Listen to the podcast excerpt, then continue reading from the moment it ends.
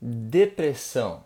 Certamente você já conheceu alguém que teve, ou você mesmo já teve, ou está tendo depressão. É uma coisa que é um tema meio tabu, principalmente no meio cristão, e tem muitas informações erradas que as pessoas falam sobre esse tema. Então é bastante importante a gente entender como entender a depressão, o que, que causa depressão, como é que resolve depressão, o que, que não causa depressão e como identificar o que está causando a depressão para você ou para a pessoa que você está aconselhando, para aquela pessoa que você lidera ou alguém na sua família.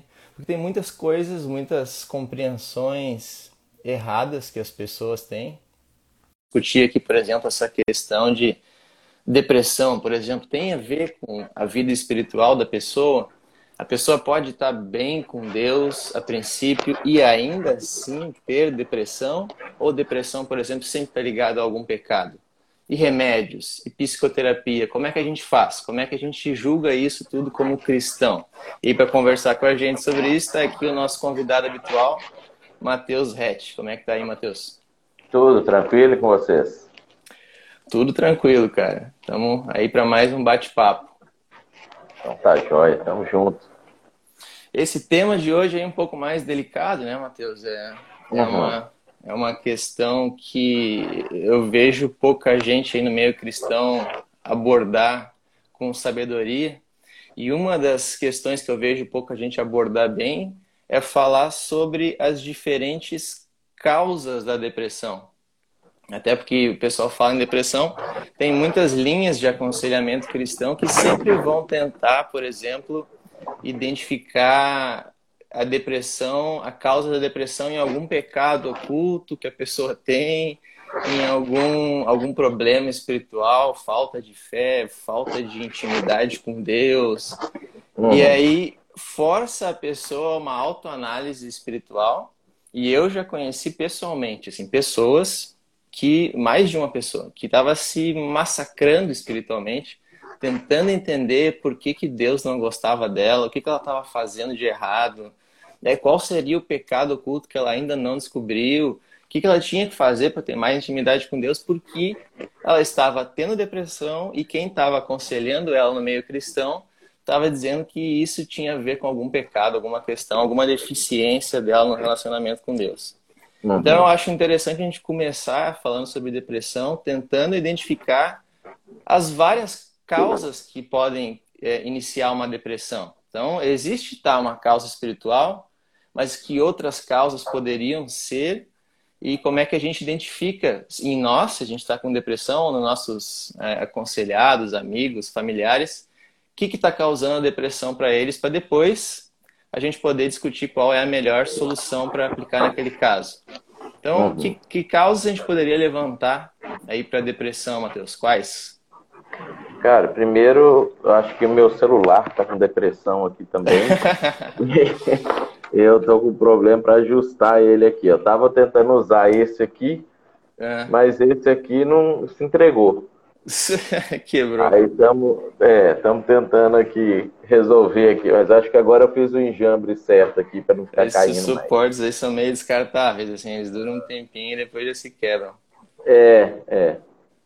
Mas assim, cara, a, eu, eu primeiro acho que é importante separar, diferenciar a depressão de outras tristezas, né? Uhum. De tristeza, melancolia, angústia, é, coisa nesse sentido. A gente, é, nos dias de hoje, às vezes tem jogado tudo no pacote da depressão. A gente tem uhum. tido um processo de é, hiperpsicologização das uhum. coisas, ou, ou hiper é, terapização, vamos dizer assim, assim uhum. as pessoas elas elas olham hoje para terapia, para psicologia, para a psiquiatria como um socorro é, quase que necessário para qualquer coisa, né? Uhum. E, e, ao invés de entender que existe, existem papéis que as terapias, a psiquiatria e etc. desenvolvem específicas, uhum.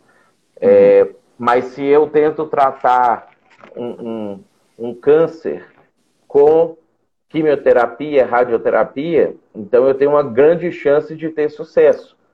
Agora, se eu hum. aplicar uma, uma quimioterapia é, é, é, a uma gastrite ou algum, algum outro tipo de problema que não é tão grave quanto, é, uhum. eu vou estar tá causando, um, um, às vezes, até um problema mais grave ou pior do que aquela doença em si ou aquele problema em si. Então, uhum. quando a gente vai observar no comportamento humano, a depressão ela é caracterizada por uma tristeza é, persistente, contínua, é, que vai beirando a incapacitação de viver a vida comum, né? De fazer uhum. as coisas que têm que ser feitas, etc. É, ao passo que a gente vai ter outros tipos de tristezas, de angústia, de melancolia, de ansiedade, que não é depressão, tem que ser trabalhado de maneira diferente, né? E, e, e, e aí, a partir disso, a gente também vai ter as diversas causas da depressão, as, as diversas origens, vamos dizer assim, bases da onde isso vem. Então, isso pode ser causado por algum desequilíbrio químico do cérebro, isso pode ser causado por algum outro problema biológico do, do, do, próprio corpo que se desequilibra, se desorganiza, isso pode ser causado por algum tipo de trauma muito grande que o cérebro não dá conta de processar, a alma da pessoa não dá conta de é, analisar aquilo ali, tratar aquilo da maneira adequada. Então, aí, a partir dessas diversas causas, a gente vai ter também diversas soluções possíveis para a questão da depressão. Né? A gente. Uma outra coisa que eu vejo que às vezes a gente tem um pouco de dificuldade de tratar adequadamente dessa situação é de fazer a diferenciação entre o cérebro humano e a alma humana. É, então, a, a, ciência ela vai ou descartar a existência da alma ou dizer que a alma e o cérebro é a mesma coisa, que tudo está na sede uhum.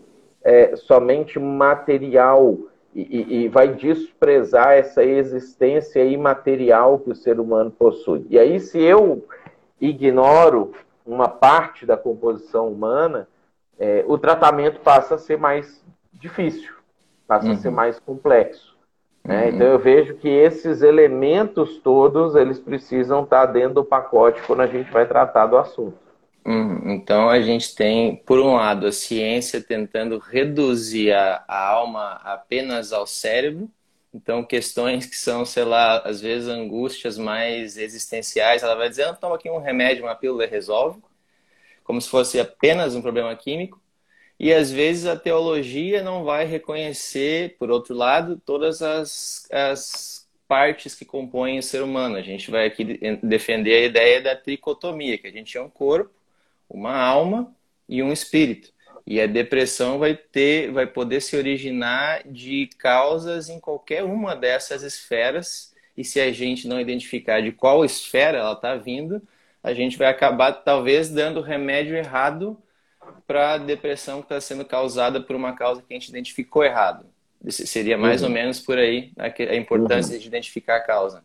Uhum. Porque a gente vai ver é, é, é, na, no próprio texto bíblico e na própria literatura científica, psicológica, é, relatos disso.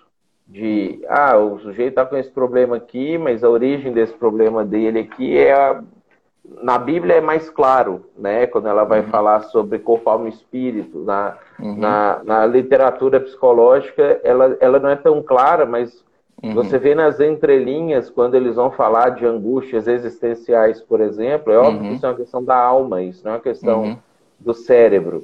Né? Então, a, a, a, gente vai tendo que tentar entender isso, e aí no, no papel do aconselhamento, da, uhum. da, terapia, do acompanhamento e etc., é, talvez o primeiro papel do, da pessoa que vai fazer o acompanhamento é ela tentar entender isso, da onde é que está vindo o problema da pessoa, para uhum. poder administrar o remédio certo, poder fazer uhum. o, o, o, direcionamento adequado para a pessoa.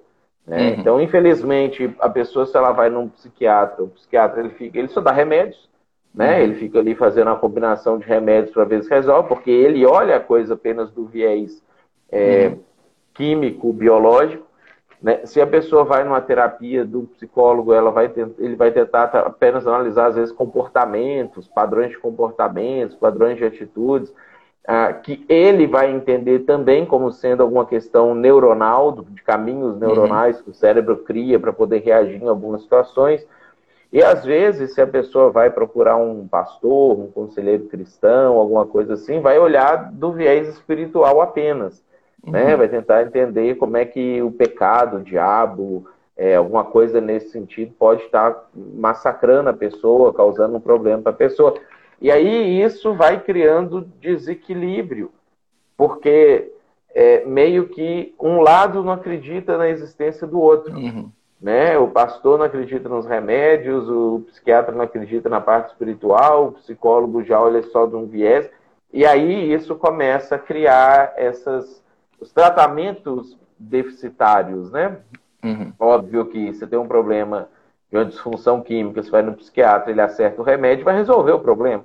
Uhum. Né? Mas e se não foi isso? Ele também vai tirar uhum. o remédio e não uhum. vai resolver o problema. Né? Então a gente vai tendo essas, esses problemas por causa disso. Uhum. É, falta um profissional que tenha uma visão completa do que é o ser humano para saber quando dar o remédio, quando a causa é física, quando resolver um trauma, quando a causa é psicológica e quando resolver um pecado, quando a causa é espiritual. Uhum. Então, como é que a gente identifica? Vamos supor, vamos fazer um teatrinho. Vamos supor que eu seja uma pessoa que chegou em ti no consultório e aí, como é que tu vai eliminar? Como é que tu vai saber conversando com a pessoa ou a pessoa que vai estar assistindo quer identificar isso em alguma pessoa ou nela mesma que a causa é espiritual? Quando eu sei que a causa da minha depressão é um problema espiritual e a gente tem algum exemplo de algum personagem bíblico que teve depressão por uma causa espiritual? A gente vai, primeiro de tudo, mais importante, ouvir a história da pessoa da maneira mais completa possível, né? fazendo perguntas, ah, orientando a conversa, não deixando a pessoa falar livremente o que vem na cabeça dela, mas orientando a conversa, fazendo as perguntas que vão balizando o, o, a explicação a partir dali. E, e, tentar perceber na história da pessoa, naquilo que ela está te contando, que ela está te revelando, é, padrões de comportamento, padrões de atitude, para você tentar estabelecer uma relação de causa e efeito entre o que ela está sofrendo, o que ela diz que está trazendo sofrimento para ela e o que, que causou esse sofrimento. Então, uma vez que você chega na raiz do problema, você já vai conseguir identificar se aquilo ali é um problema de ordem espiritual, emocional ou, ou química. Né? Ah, às vezes, em alguns casos um pouco mais complexos, você pode fazer experiências, né? Pedir fazer experiências. Por exemplo, eu lembro um caso de uma, de uma pessoa que eu atendia muitos anos atrás, que ela veio relatando para mim que ela estava é, tendo espíritos, é, um espírito lá, um demônio que estava assombrando ela, estava atormentando ela e estava atrapalhando a vida dela, o casamento dela, a, a, a vida normal dela e a vida sexual dela, dizia que às vezes ela deitava na cama ali com o marido e aí o demônio, o ser aparecia, o demônio aparecia e ficava olhando para ela, assistindo ela e obviamente ela travava, ela não conseguia mais ter relação sexual e aí o, o obviamente o marido não acreditava nisso, né? Gerava um, um, conflito dentro do casamento, isso foi angustiando. E ela me falou assim: ah, isso acontece comigo desde os 12 anos de idade. Ah, tinha um centro espírita lá perto de casa, não sei o quê. E ela dizia que era um demônio que fazia aquilo com ela. E aí teve então um primeiro momento, eu fiz um, um, um direcionamento, vamos dizer assim, espiritual com ela para falar sobre eh, essa situação, para a gente poder é, é, vai expulsar o demônio, exorcizar, Sim. fazer aquilo ali. Falei com ela, expliquei para ela o que tinha que ser feito, não sei o que, e falei assim, ó, se repetir, você volta aqui. É, aí passou, acho que um, dois meses, ela voltou, falou assim, ó, não resolveu, e, e ela, e na, na, linguagem dela, né, ah, eu não estou em pecado, eu não estou longe de Deus, eu não estou nada disso, e o demônio continua aparecendo. Eu falei para ela assim, ó, vai fazer o seguinte: você vai procurar um profissional, um psiquiatra, você vai contar para ele isso que está acontecendo, exatamente nesses termos que você me contou. Só não usa a palavra demônio, usa, fala que é um, um, uma visão, um ser. Você vê uma pessoa, você narra para ele como que é, descreve essa pessoa.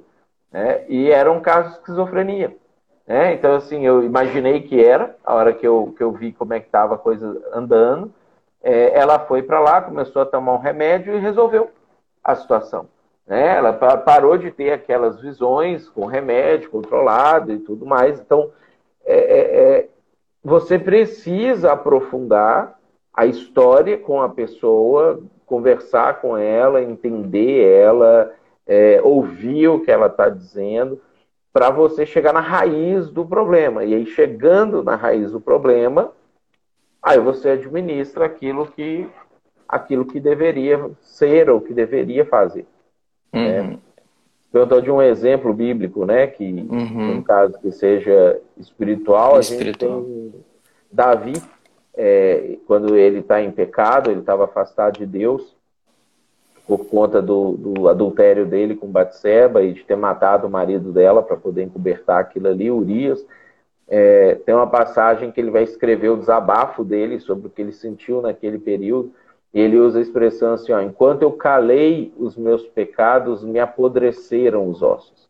E dia a dia eu estava definhando, e a sua mão pesava sobre mim. Então, ele relata um, um, um processo depressivo tão angustiante que ele sentia fisicamente, ele chegava a somatizar, que é transferir para o corpo um problema da alma.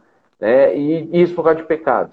Né? Então, uma questão na origem espiritual atormentava ele a ponto dele ter entrado em depressão. Mesma coisa que aconteceu com o rei Saul, que por ter se afastado completamente de Deus, dizia que, um, que um, um espírito maligno atormentava ele e tirava a paz dele. E, e aí, de novo, a origem do problema espiritual, e aí o sujeito passa a ter uma angústia emocional por causa disso. Uhum. E aí a, depressão com causa espiritual seria originada por quê? Pecado, um relacionamento deficiente com Deus, é, enfim, esse tipo de, de, de origem. E uhum. aí eu teria que tentar examinar para ver se eu tenho alguma ponta solta, digamos assim, alguma, uhum. algum pecado que eu estou mantendo, que eu não confessei, não identifiquei. Seria essa a solução para a depressão de causa espiritual? Isso, isso. E aí você pode ter um acompanhamento para isso, né? Porque muitas vezes, o, como o caso de Davi, por exemplo, ele estava relutando contra aquele, ele já sabia que estava com pecado, mas enquanto não foi o outro sujeito lá, o Natan, confrontar ele, ele não abandonava, ele não resolvia aquele problema. Né? E possivelmente ele ia ficar mastigando aquele problema anos, se, uhum. se ninguém tivesse mexido com ele. Então, existe, tem uma importância é, de um acompanhamento nesses casos também. Uhum. E, e, aí tem a importância também de pessoas que estão em posição de liderança serem proativas quando verem pessoas que estão cometendo pecados que não se arrependeram, que estão também, que nem Davi, mastigando borracha. Às vezes uhum. a pessoa não vai tomar a iniciativa de, de vir uhum. confessar. Não vai tomar iniciativa e aí você tem é, às vezes um, um, um, outro problema que é a pessoa a, pessoa está vendo, ela está assistindo aquilo ali acontecer, mas ela tem receio, ah, vou me intrometer na vida dele, não sei o uhum. quê. Aí a pessoa conta a história, ah, eu estou em depressão, estou triste, tô tomando remédio, estou indo no psicólogo, estou indo no psiquiatra. E, e, e às vezes o, o, líder já sabe que, que o problema dele é pecado.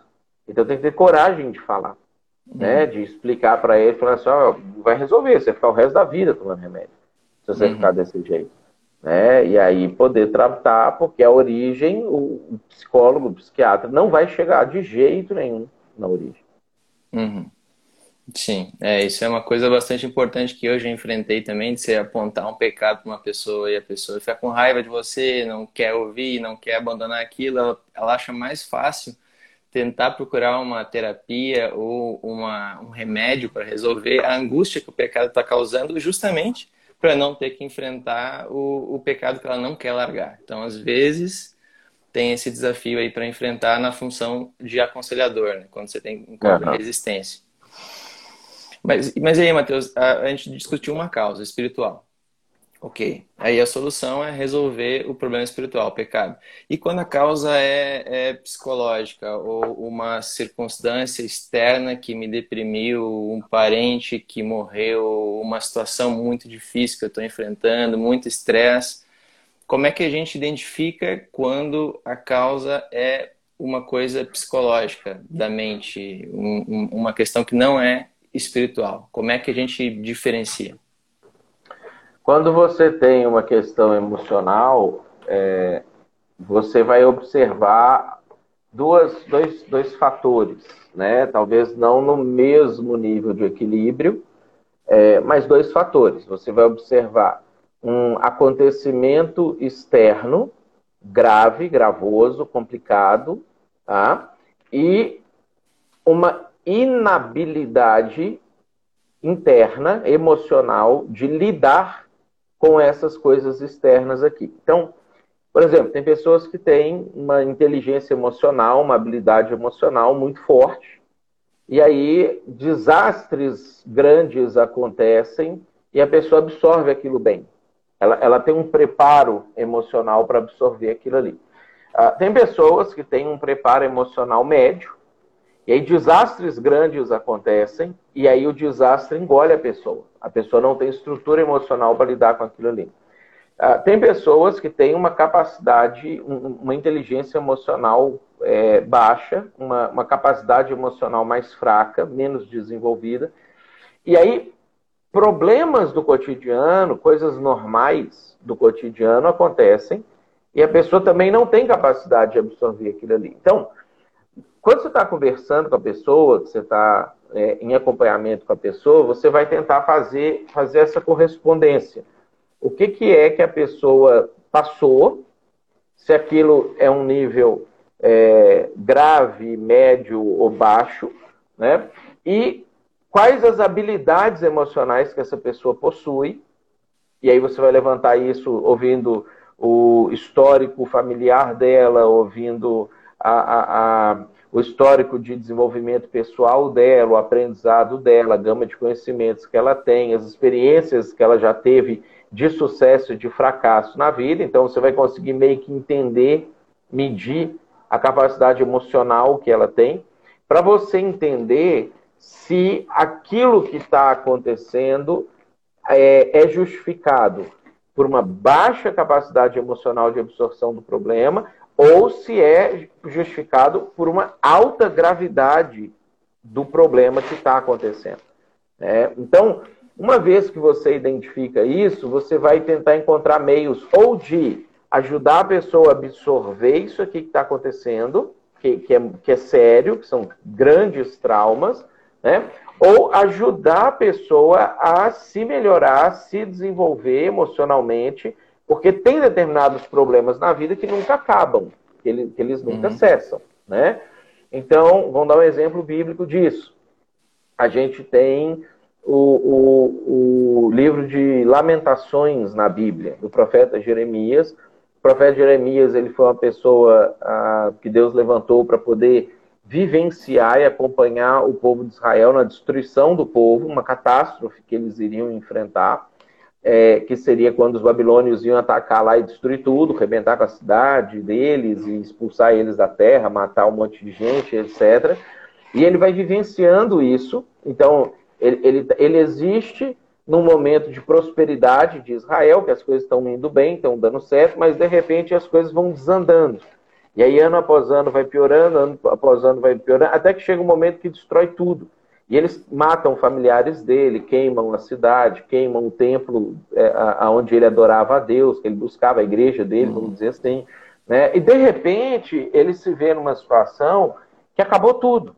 E que Deus ainda tinha comentado que não ia restaurar na geração dele. Falar assim, ó, acabou tudo e acabou para você, acabou para sempre. Não, não, não, não vai chegar um momento que você vai ver a solução disso aqui. E aí você vê que ele desaba né? Ele, ele emocionalmente quebra por conta dessa situação. E ele vai escrever um, um livro aonde ele vai expor esses lamentos, essa quebra emocional, essa fragilidade é, é, é, é emocional, porque o, o acontecimento externo ele foi muito maior do que a capacidade emocional que ele tinha para absorver aquilo ali. Então, assim, ele não tem um problema espiritual, ele não tem um problema químico, biológico, cerebral, neuro, neural. O, a, a alma dele é que não estava preparada para suportar esse negócio aqui que estava acontecendo. E aí ele quebra. É, e aí você vai ver que no próprio livro que ele escreve, de Lamentações, ele está buscando recursos para ele poder lidar com aquilo ali. Então, o desabafo é um recurso. Ah, bem na metade do livro, o livro é escrito de forma poética, em português não faz muito sentido, mas quando você lê em hebraico, você vai ver que ele usa sempre uma letra do alfabeto diferente para começar na ordem do alfabeto hebraico, para começar cada frase. Então, ele escreve aquilo em, em formato de poesia, ele está falando com a alma dele. Isso não é um relato puramente racional, ele também está emocionalmente, artisticamente, poeticamente escrevendo aquele desabafo. E chega num determinado momento que ele crava no livro, que ele fala assim: chega, eu quero agora trazer para minha mente coisas que me dão esperança. Ou seja, ele entende que ele precisa assumir a responsabilidade emocional de direcionar a alma dele para frente. Porque para trás não tem nada que presta mais, que vai trazer alento, lembrança, memória bacana, coisa boa para ele. Né? Uhum. Mas, e aí você vê que ele vai tentar construir um, um, um desenvolvimento emocional para suportar a angústia que ele está passando. Né? Então, uhum. esse é um exemplo claro e mostra para nós essa dinâmica e é um uhum. exemplo claro de uma pessoa que a origem do problema dele é emocional.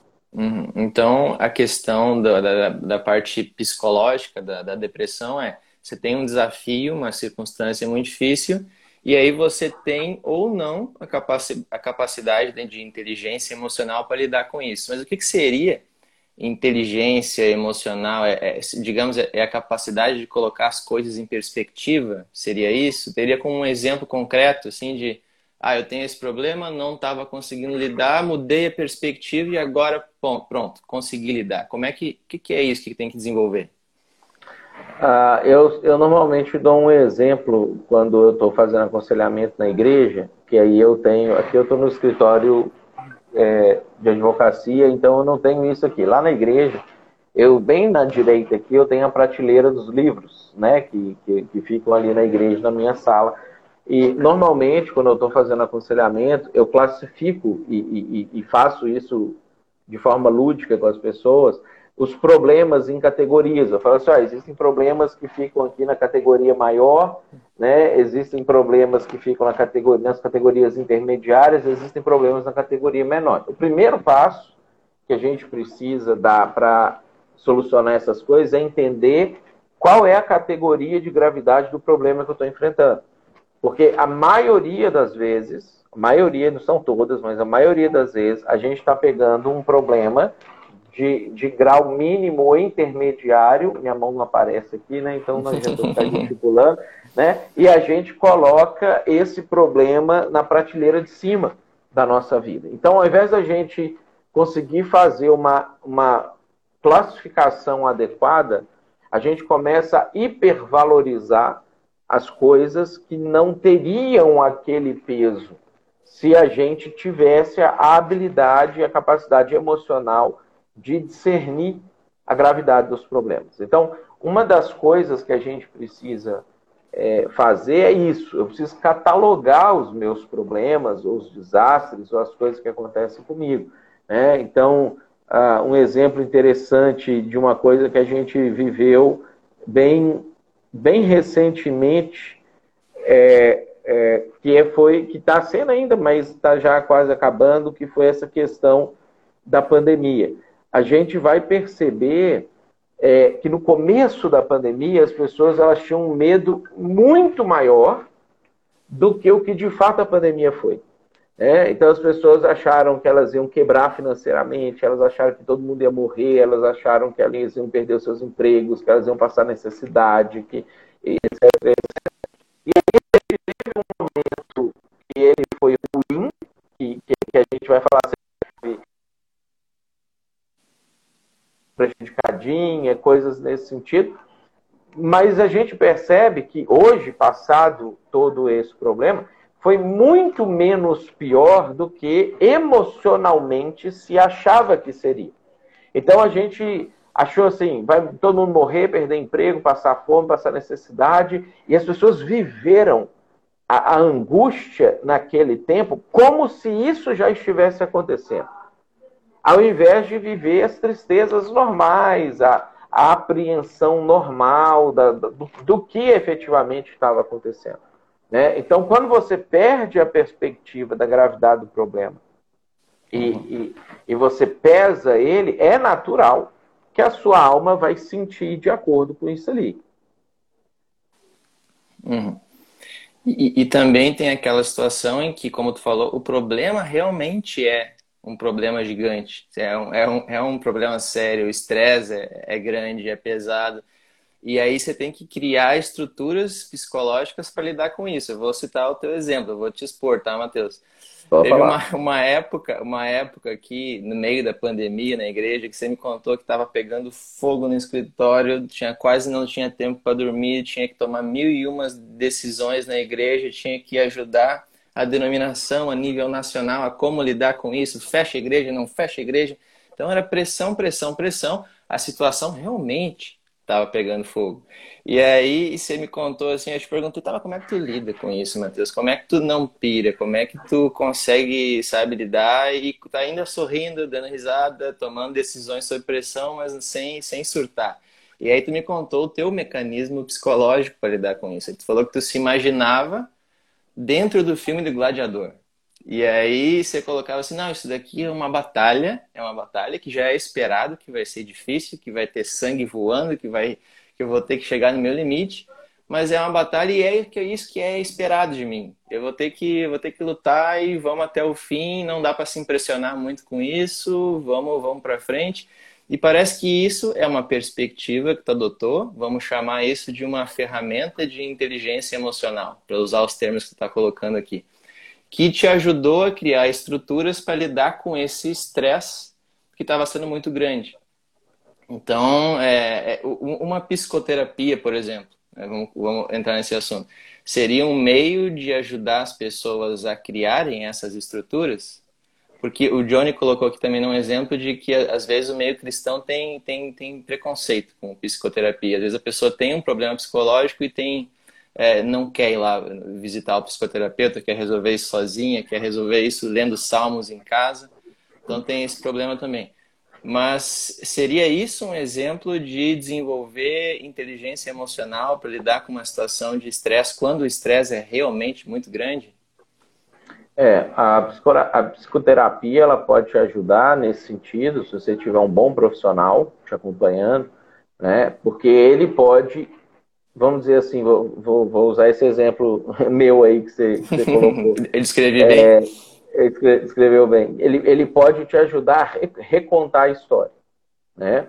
Ah, todos os nossos sentimentos, eles estão de acordo com a história que nós estamos contando para nós mesmos acerca do que está acontecendo. Então, assim, você tem os fatos, que são fatos, são objetivos. Então, você, você viu ele, você vivencia ele.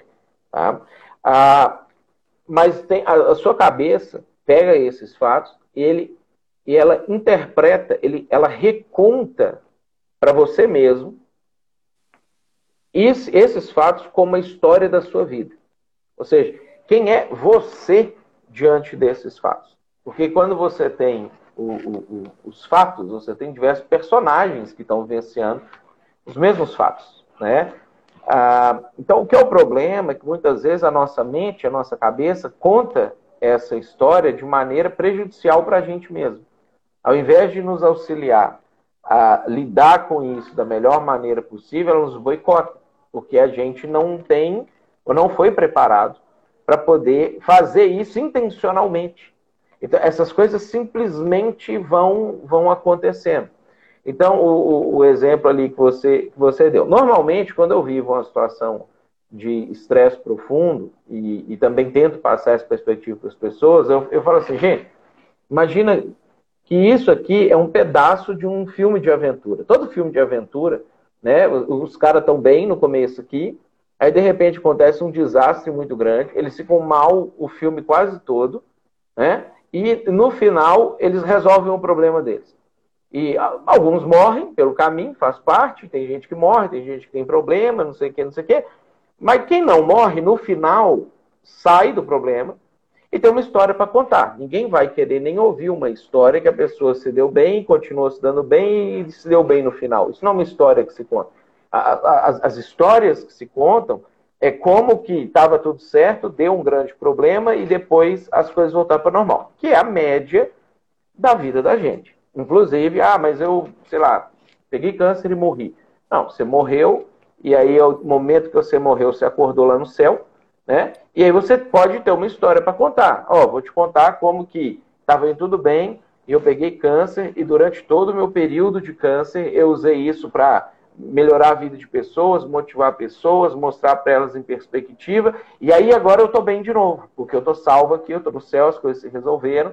E aí eu posso contar. Então, todas as coisas que acontecem na vida da gente, a gente pode criar qual é a história que a gente vai contar para a gente mesmo. Então, o filme do Gladiador, que foi o filme que você citou, ele é um filme que me empolga, eu assisto ele repetidas vezes, né? Porque ele, ele tem muitas coisas nessa perspectiva de eu estou bem, estou ganhando a guerra, vou virar imperador depois que esse imperador aqui morrer, mas aí dá uma reviravolta, vira escravo, vira gladiador, não sei o quê. E aí começa a se pensar sobre a morte como uma saída, como uma solução para o problema.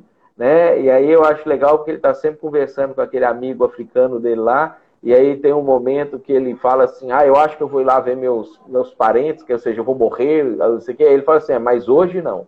Né? E, ou seja, não, não, não, ainda não é o momento. E aí ele faz a virada, faz a, a, a dá a volta, cumpre o seu propósito. É, uhum. Então, e isso, quando a gente consegue contar uma história a partir dos fatos, fazer o nosso cérebro criar a história de como esses fatos, que são objetivos, eu não posso mascarar eles, mentir sobre eles, como esses fatos aqui interferem na história da minha vida a partir do propósito da minha vida, da razão pela qual eu existo. Né? A gente entra na questão da logoterapia lá do Victor Frankl, que é um dos, dos para mim, um dos grandes psicólogos aí do século XX, que viveu lá dentro do Holocausto, passou por, por campo de concentração, né, e falou que ele conseguia ver pessoas que davam certo, que davam errado, que ele via uma diferença entre quem se dava bem e quem se dava mal era quem tinha algum propósito pelo qual viver depois que saísse do campo de concentração. Ele via a diferença na sobrevivência, que, que era absurda entre os que tinham e os que não tinham. Né, que foi contado pelo Roberto Benini ali naquele filme A Vida é Bela, uhum. né, do pai que protege o, filho, o filhinho dele ali no campo de concentração, recontando a história do que ele estava vendo. Então, é fato que os soldados estão xingando a gente, que a gente tem que carregar essa pedra para lá e não sei o quê, mas ele conta para o filho dele, não, isso aqui é uma gincana e a gente vai fazendo pontos à medida que a gente consegue fazer isso, fazer aquilo, que a gente se esconde, que não sei o quê. E aí ele protege o filho dele de sofrer os traumas do campo de concentração da guerra. Né? E enquanto ele está fazendo aquilo, é interessante que enquanto ele está vivenciando aquilo, ele também vive de uma maneira melhor. Quando ele esquece a, a história que ele está contando para o filho e ele conversa com outro judeu que está mal-humorado, que está sofrendo, que está angustiado, ele se angustia também. Então você vê assim, naquele filme, o judeu que só sofre, e, é tipo uma grande desgraça, o, o judeuzinho, o filho dele, que não sofre nada, que passa ileso por aquilo ali, e ele que oscila entre a narrativa que ele constrói para o filho dele e a narrativa do judeu depressivo que ele está conversando. Então, a, a, gente entender e ter clareza, e olha que ali ele está inventando uma história. Quando a gente entende a grande narrativa que é a nossa vida, à luz do que Deus nos criou para ser, do que Deus criou para acontecer, do Deus que está conosco todo o tempo, e a gente encaixa os grandes problemas, inteligência emocional vem. A gente consegue ter a habilidade, a capacidade de é, não deixar de sofrer, mas de não ir para depressão por razões emocionais. Uhum. Então, quando a razão é uma a causa da depressão é psicológica, eu ou se eu estou ajudando alguém, eu faço isso para alguém, eu tento ajudar ela a enquadrar, enquadrar certo e tentar achar uma forma saudável de enquadrar o que está acontecendo. E à luz do evangelho, claro, isso é muito mais fácil. É muito é, mais fácil. Tá, então essa causas psicológicas a gente discutiu, mas quando a causa, como é que eu identifico quando a causa é física, quando eu tenho um desequilíbrio químico, hormonal no cérebro, e aí isso causa depressão em mim, independente de uma circunstância externa, independente de um problema espiritual, porque eu vejo que esse é um dos grandes problemas de pessoas que têm, às vezes, uma depressão de causa física e fica tentando a vida inteira encontrar qual a causa psicológica ou qual a causa espiritual daquilo, quando não é nenhuma delas. Como é que você lida com isso em si ou em terapia para ajudar outros a identificar quando a causa é mais neurológica? É, nesses casos, assim, você vai identificar, às vezes, é, histórico familiar, você vai identificar, é, tipo, falta de razões para aquilo ali. A pessoa, ela não está em pecado, a pessoa, ela está bem com Deus, ela está vivendo o propósito de vida dela. Ela é uma pessoa que tem uma boa estrutura emocional, ela é uma pessoa que não está passando por grandes problemas, grandes traumas na vida.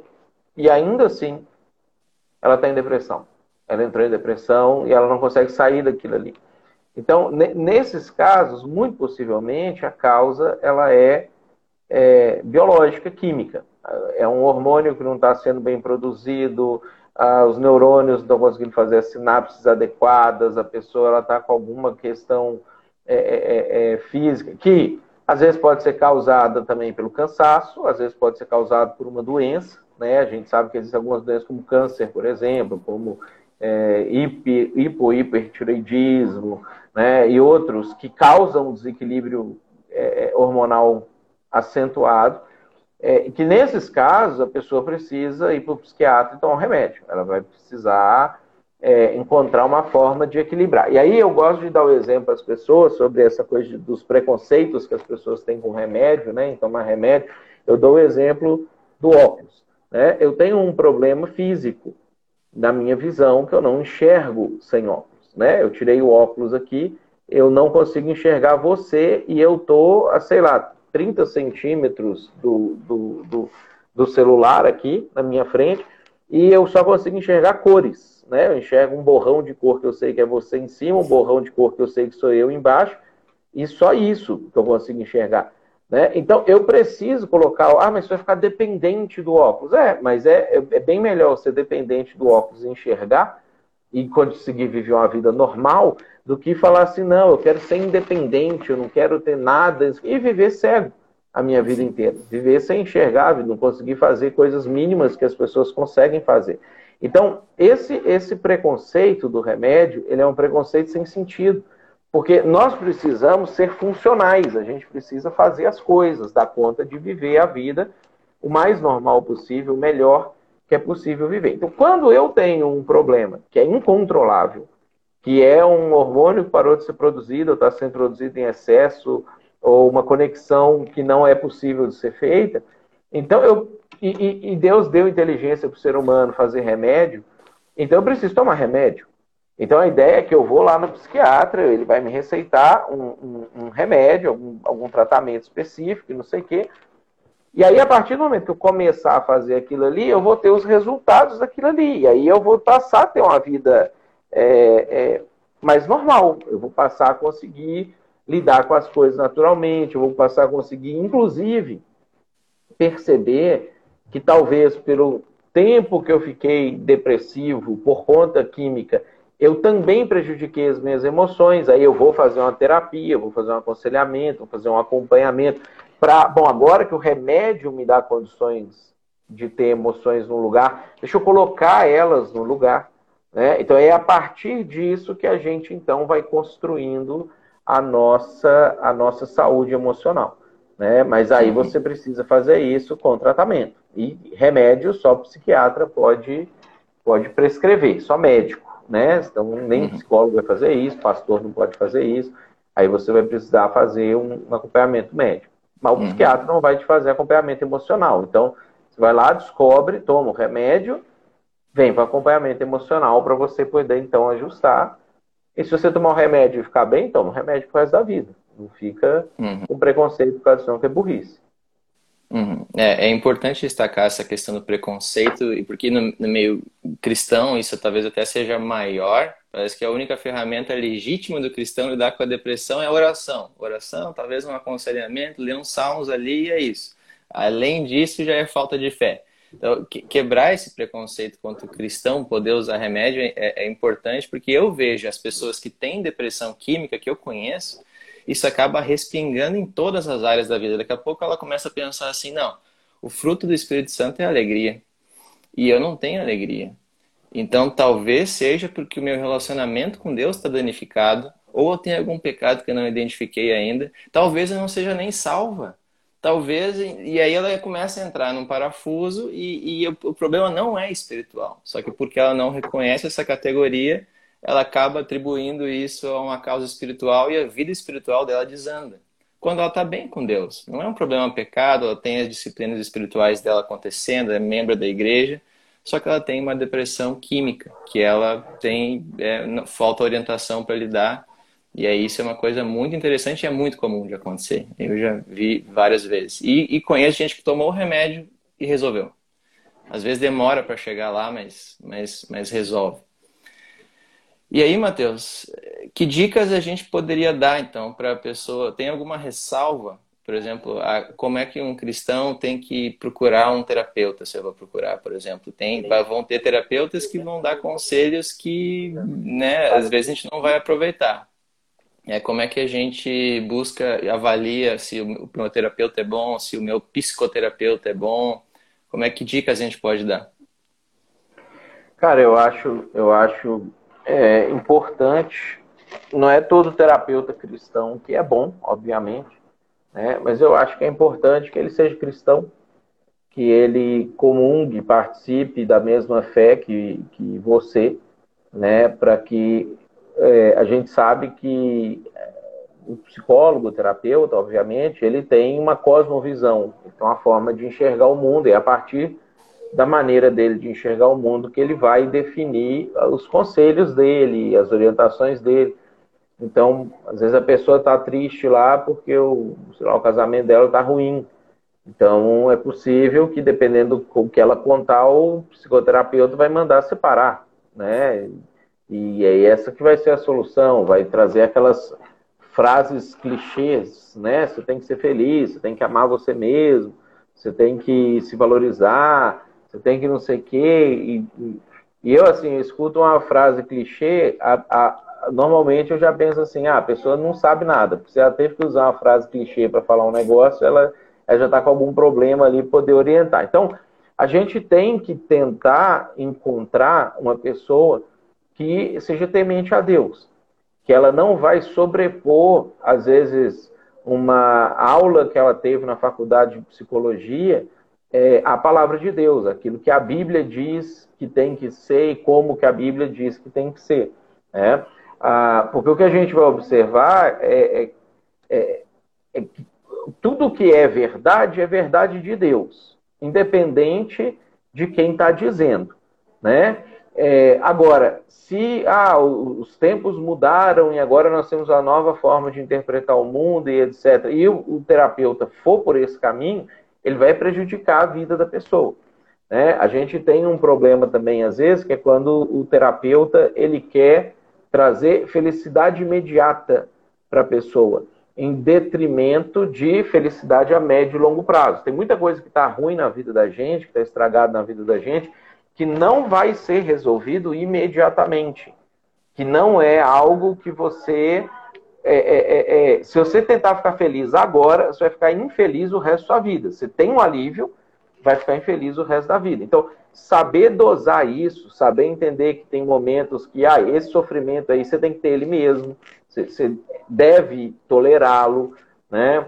ah, que existem algumas coisas que vieram para ficar, né? Ah, e que existem algumas coisas que a responsabilidade está acima da felicidade, é, é, vai ser importante para você conseguir construir a pessoa como um todo.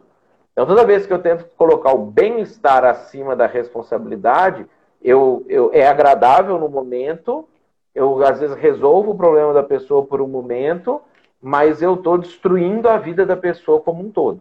Né? Então, procurar pessoas que tenham esses princípios, que entendam isso, que tenham esses valores, que entendam que elas têm que submeter absolutamente tudo a Deus, a forma de Deus enxergar o mundo, a forma de Deus de pensar as coisas. Uma vez que você encontra essas pessoas e que vão aliar, aliar a cosmovisão bíblica, a ciência, a coisas que as pessoas descobriram hoje que são muito melhores. Exemplo, tem muita coisa na Bíblia que a gente consegue perceber com mais clareza porque fizeram lá um estudo científico Y, X ou Z que trouxe essa percepção e você falou assim, olha só, ele, ele falou isso aqui, ele fez essa afirmação aqui e a Bíblia já falava sobre isso nesse momento.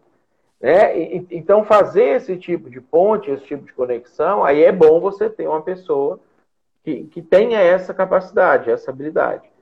Né? Então, ah, não é cristão? Que não seja anticristão, pelo menos. Né? Que não seja uma pessoa que vá descristianizar você no processo da terapia. Então, são cuidados que precisam ser tomados na hora de escolher a pessoa que vai orientar você, que vai dizer como você tem que viver a sua vida, né? Uhum, perfeito, Matheus. Eu acho que essa é uma das lives que a gente podia ficar também horas aqui conversando se tivesse tempo, mas a gente está chegando aqui no, no, nosso final do nosso tempo. Eu agradeço muito aí quem assistiu, contribuiu, perguntou. Agradeço por tu ter disponibilizado o tempo e o conhecimento aqui para compartilhar com a gente. E antes da gente encerrar, quero perguntar se tem alguma palavra final, algum comentário de encerramento. Eu acho que, que a, essa questão da gente fazer a nossa a leitura da nossa vida a partir dos olhos de Jesus é, pode mudar muita coisa, pode ajudar muita coisa. A gente, é, ao invés de, de, de, tentar construir a partir da cosmovisão do presente século, da, da presente era que a gente está vivendo, Jesus ele tem uma passagem que o pessoal estava meio chateado lá em depressão, e aí é, o pessoal chega lá perto dele ele fala assim: Ah, é, tomem sobre vocês o meu jugo, porque o meu jugo é leve e o meu fardo é suave. Né? Venham até mim que vocês vão achar descanso para a vossa alma.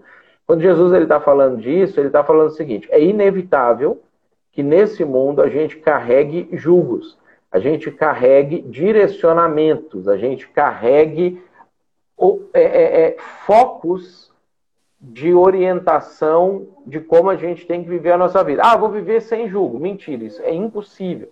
Então, se eu puder tirar o, o julgo cultural do mundo, das minhas próprias expectativas, às vezes do meu orgulho, da minha arrogância, dos meus traumas, daquilo que foi posto sobre mim. E eu pegar o de Jesus e eu, e eu conseguir ser direcionado por ele a partir disso, eu encontro descanso para a alma. Né? Então, mudar a cosmovisão é um dos fatores chave para a gente desenvolver uma inteligência emocional top. Melhor do que o do David Goleman. Ótimo. E aí tem gente aqui comentando, obrigado, Matheus. Tem gente comentando aqui que gostaria de ouvir mais o nosso seminário, que começa hoje, as aulas, o ano letivo de 2022, tem cadeiras que a gente discute aí horas sobre aconselhamento, depressão, tratamento, como identificar, como aconselhar, e fora cadeiras de liderança, teologia, é, questões de defesa da fé, como responder perguntas difíceis, enfim, questões práticas e questões teológicas. Dá para se inscrever ainda, é EAD, então, qualquer lugar aí do Brasil você pode, pode estudar com a gente. Se está aqui no Vale dos Sinos, pode ser presencial, se não, tem aí pela internet. Então, Dá para correr lá, vai aqui na nossa bio. Se está assistindo isso depois, tem aqui os links no, na descrição desse vídeo. E dá tempo ainda. Então, gostou? Vem estudar com a gente. E se não, até a próxima aí, segunda-feira, que a gente vai continuar fazendo nossas lives. Agradeço aí quem assistiu, Matheus, e até a próxima. Até a próxima, valeu, pessoal. Valeu.